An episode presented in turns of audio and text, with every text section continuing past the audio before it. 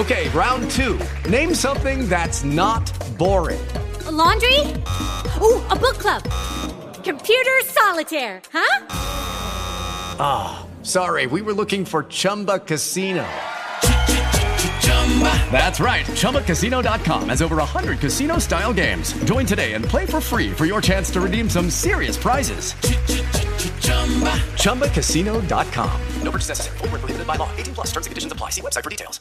With the Lucky Land slots, you can get lucky just about anywhere. This is your captain speaking. Uh, we've got clear runway and the weather's fine, but we're just going to circle up here a while and uh, get lucky. No, no, nothing like that. It's just these cash prizes add up quick. So I suggest you sit back, keep your tray table upright, and start getting lucky. Play for free at LuckyLandSlots.com. Are you feeling lucky? No purchase necessary. Void where prohibited by law. 18 plus terms and conditions apply. See website for details. Estás a punto de escuchar tu podcast favorito conducido de forma diferente. Conocerás un podcast nuevo y este mismo podcast con otras voces. Esto es un intercambio.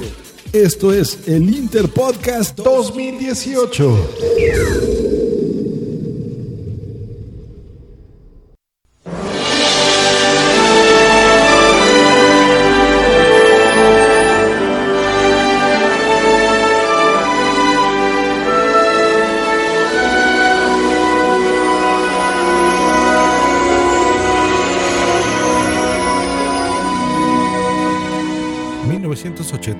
Fue un año de grandes y muy buenas películas. Podemos recordar películas como Dirty Dancing, Baile Caliente, recuerden esta Full Metal Jacket, super película de Vietnam, de guerra, muy bien. La legendaria Lethal Weapon, Arma Mortal. ¿Quién no recuerda Arma Mortal? El Imperio del Sol, la magnífica película de Robocop, el clásico. Las brujas de Eastwick, Depredador. Recuerdo de Timothy Dalton, las de 007, era la de alta tensión, por ejemplo. Películas de comedia, por ejemplo, Eddie Murphy con su maravillosa Beverly Hills Cop 2, ¿no? Super detective de Hollywood. El último emperador. Una de mis películas favoritas, que es The Lost Boys, Los Muchachos Perdidos, recuerdan, de Kiefer Sutherland. La de Buenos Días, Vietnam, Good Morning, Vietnam de Robin Williams. Hechizo de Luna, Atracción Fatal, fue otro de los clásicos. Dentro de las películas de miedo, recuerdo aquí específicamente la de Nightmare on Elm Street 3, la de Freddy Krueger, ¿se acuerdan? Cada que Freddy Krueger sacaba una película, era obligatorio ir a verla. Esta, esa fue la entrega número 3. Así como ahora vemos películas de superhéroes, bueno, en la época también Superman sacaba su cuarta edición. Y aquí en el Interpodcast 2018, pues bueno, hoy tomo los mandos, no lo haré tan bien como el titular de este podcast, por supuesto, pero vamos a hablar de una película que es Días de Radio. Hoy no toca hablar de metapodcasting, aunque va relacionado. Micrófonos, mucha imaginación, mucha diversión. Este es un intercambio, es una reinterpretación del podcast Tal vez me recuerden de Radio de Babel. Así que sin más, empezamos. Esta película dirigida por el fantástico Woody Allen, interpretada por Julie Kavner, Michael Tucker, Seth Green, Diane West, Mia Farrow, Danny Aiello, Jeff Daniels, Diane Keaton, se le juntaron las dos, David Warrilow y Mike Starr. ¿Quién no recuerda a Woody Allen, este director magnífico, ya de 82 años, que ha producido una cantidad de películas impresionante. Lleva ya dos Oscars en su haber, desde el 77 con Annie Hall, ganó este galardón. Y el más reciente lo recordarán por Medianoche en París en el 2011, Midnight in Paris. Algunos globos de oro, bueno, en fin, son... Eh, Woody Allen tiene esa característica que hace películas que las odias o las amas. y sin duda desde los 70 siempre se le ha reconocido su trabajo, por lo menos en algunas nominaciones, incluso ha ganado bastantes globos de oro también, pero recordamos a Nicole, la de Manhattan, Hannah y sus hermanas, Días de Radio, por esta misma película también fue nominado. Ya acercándonos a los noventas, recordarán Alice, la de Husband and Wives, Bullets Over Broadway, que se me gustó mucho. La de Poderosa Afrodita, María Afrodita, me gustó. Match Point, la de Midnight in Paris, que me gustó mucho. esta es una peliculaza, Blue Jasmine, del 2014. Me encanta, me encanta la interpretación que se hace ahí, la dirección, en fin, es una muy, muy, muy, muy buena película. Pues bueno, 10 de radio, 10 de radio de este ya magnífico y hablado de director Woody Allen. ¿Por qué lo escogí para este podcast? Tal vez me recuerden en el Interpodcast. Pues bueno, primero que nada porque me encantan los micrófonos. y sin duda esta es una de las películas más representativas de la radio, de lo que significó la radio en estos inicios pues de la era moderna, llamémosle, donde la gente, pues bueno, no tenía televisiones, ¿no? No había estos. Lo, lo que sí tenían era este aparato radiofónico en su casa. Y gracias a él, pues bueno, la gente podía enterarse de lo que pasaba en el mundo, por supuesto, como ahora con el Internet, divertirse, escuchar muchos programas que se hacían de ciencia ficción, noticieros, en fin, musicales, sobre todo la música era súper importante y era algo muy glamuroso trabajar en la radio. Jugaban con la imaginación y eso va relacionado al podcasting y por eso decidí hablar de esta película. Muy bien, pues vamos a darles aquí el contexto de la película.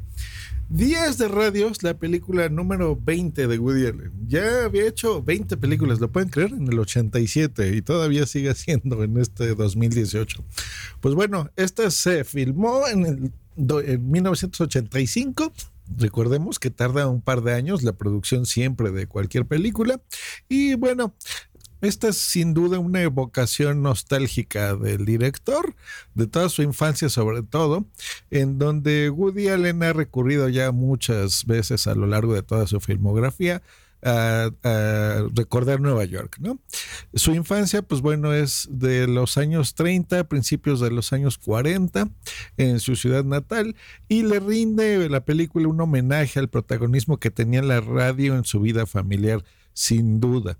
Sobre todo en estos años de la Gran Depresión, recordemos que ahí no les iba tan bien a, los neoyorquinos, y por eso es que en la película aparecen seriales radiofónicos, concursos, programas musicales, estos noticieros, ¿no? Los boletines informativos que eran de gran importancia en la sociedad de esa época. Y debido a la afición musical de Woody Allen, eh, pues está muy retratada a lo largo de todo el film, sin duda. Es, es, parte esencial, ¿no? De, de la película. Para la realización de esta película, pues bueno, Woody se rodeó de actores que ya habían trabajado con él que a la fecha siguen haciendo muchas películas. Recordemos ahí a Mia Farrow, a Jeff Daniels, a Julie Carner, quien estaba, a Diane Keaton, por supuesto, que aparece, que también fue su esposa al final de la película, eh, interpretando una eh, cantante no muy popular del momento. Eh, en fin, ya había trabajado mucho con Mia Farrow, sobre todo, y luego Diane Keaton, ¿no? Que les Em, respecto a su propio papel, ¿no? A quién iba a interpretarse, escogió a pues alguien muy parecido a él. Eh, tanto físicamente como de su historia, que fue Seth Green, este actor que siempre ha hecho películas muy eh, tontas y series de televisión. Estuvo en Buffy de Vampire Slayer, por ejemplo, la recuerdo bien. Y en todas estas películas noventeras de adolescentes, ¿no? Seth Green.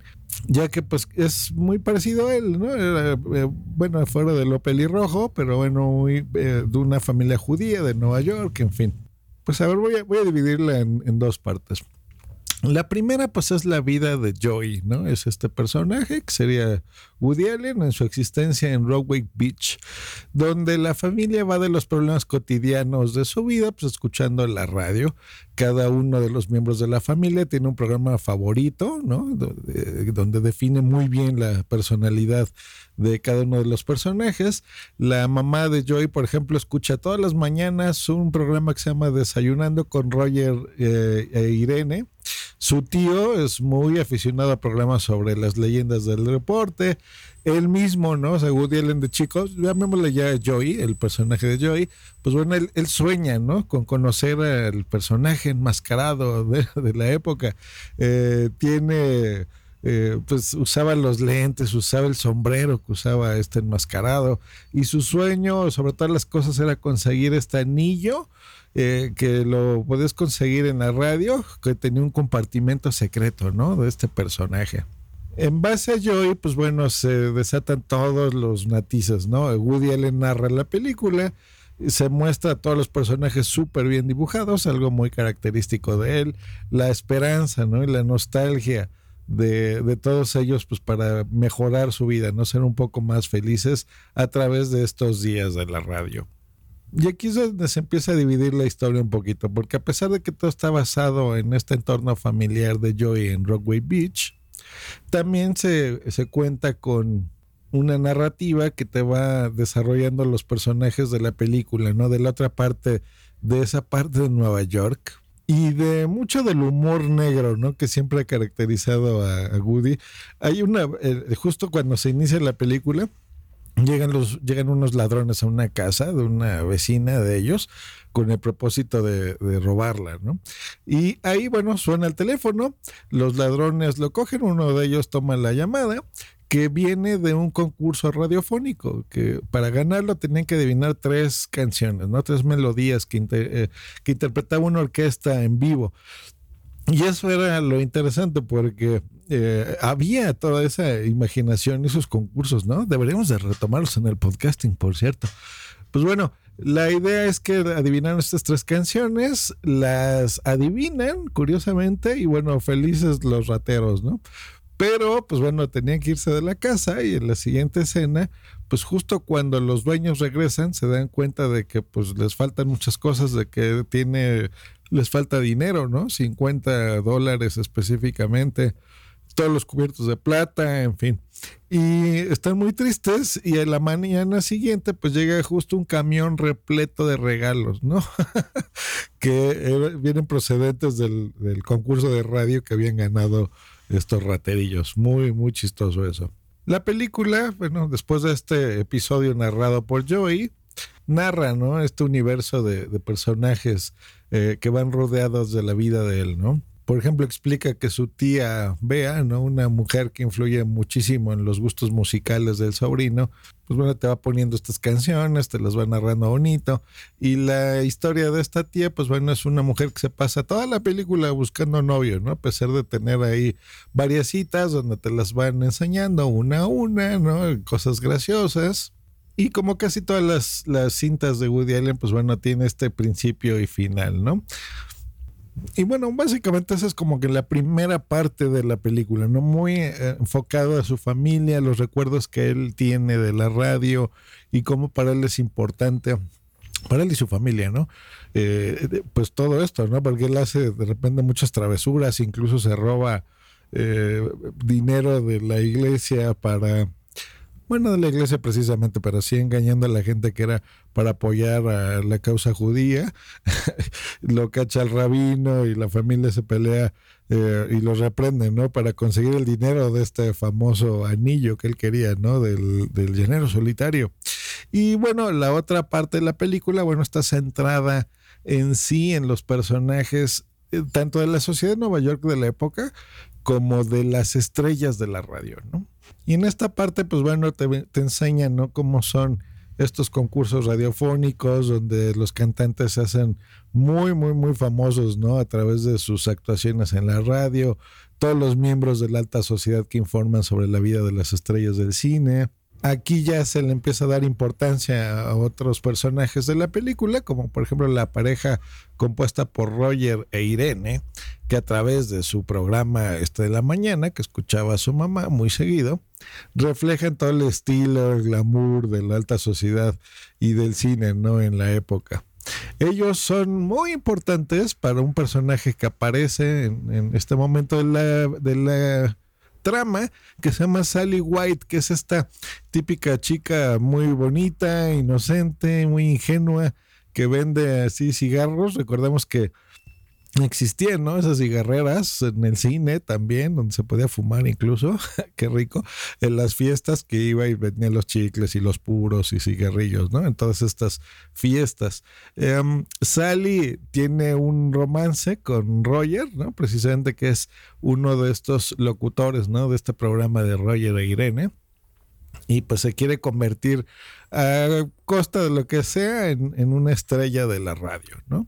Y bueno, te van enseñando a lo largo de la película, pues bueno, cómo ella va intentando lograr su objetivo, cómo pasa de esta fiesta y de vender las cosas y tener que soportar ahí los acosos de Roger a guardarropas en el club nocturno donde trabaja. Luego, como la, famosa Irene ¿no? del programa también los descubre. Eh, muchas situaciones curiosas. Por ejemplo, ella atestigua el asesinato, ¿no? De un tipo que muere ahí, de un gángster. Luego como este mismo gángster la empieza a ayudar porque tiene un conocido en la radio, ¿no? Simpatiza con ella y con su mamá. Está muy chistoso eso y bueno, todas las historias, ¿no? De, cómo se presentan las audiciones y de repente quiere una empresa contratarla como chica que anuncia tal producto, pero bueno, no la ayuda y bueno, toma clases de dicción para eh, mejorar, ¿no? La forma de, hablar y de entonación y bueno, cómo consigue su objetivo al final, ¿no? Dentro de la misma trama, pues bueno, hay un montón de referencias históricas de la fecha, ¿no? Por ejemplo, hay una parte muy chistosa donde en una de las citas de su tía se ve la retransmisión de la Guerra de los Mundos, si recordarán, ¿no? Esa parte de 1938, donde en la radio, que eso es súper común, eh, se les hacía creer a la gente que los extraterrestres habían llegado a la Tierra, ¿no? Que incluso les decían marcianos. Y eso está rodado muy, muy bonito, porque ese es uno de los ejemplos, ¿no? De, de lo que la radio y bueno, en nuestras épocas los podcasts te transmiten, ¿no? El uso de esa imaginación, del pánico que se le ve ahí al novio de la tía, donde la deja ahí plantada y sale corriendo, y del miedo que les daba, y de lo ingenuo que era incluso la sociedad en la época, ¿no? Que se creían todo. Así como ahora la gente se cree que si no reenvíes ese mensaje a todos tus contactos de WhatsApp, te lo van a cerrar. bueno, así era de ingenuo la sociedad en esa época. Y ahora, pues bueno, así de ingenuos somos, por supuesto. Habían cosas, por ejemplo, como el ataque de las bases japonesas de Pearl Harbor, ¿no? Si recuerdan, cuando el ataque japonés se, realizó ahí, como... Eh, se empezaban a unir, ¿no? Así toda América para combatir a los malandrines que venían ahí. Em, toda la música de la época, ¿no? Que siempre fue muy eh, curiosa. Eh, no es de mis favoritas en, sí de la película, pero bueno, hay todos estos artistas de orquesta, ¿no? Como Glenn Miller Cole Porter, cantantes súper importantes como Frank Sinatra, ¿no? Carmen Miranda.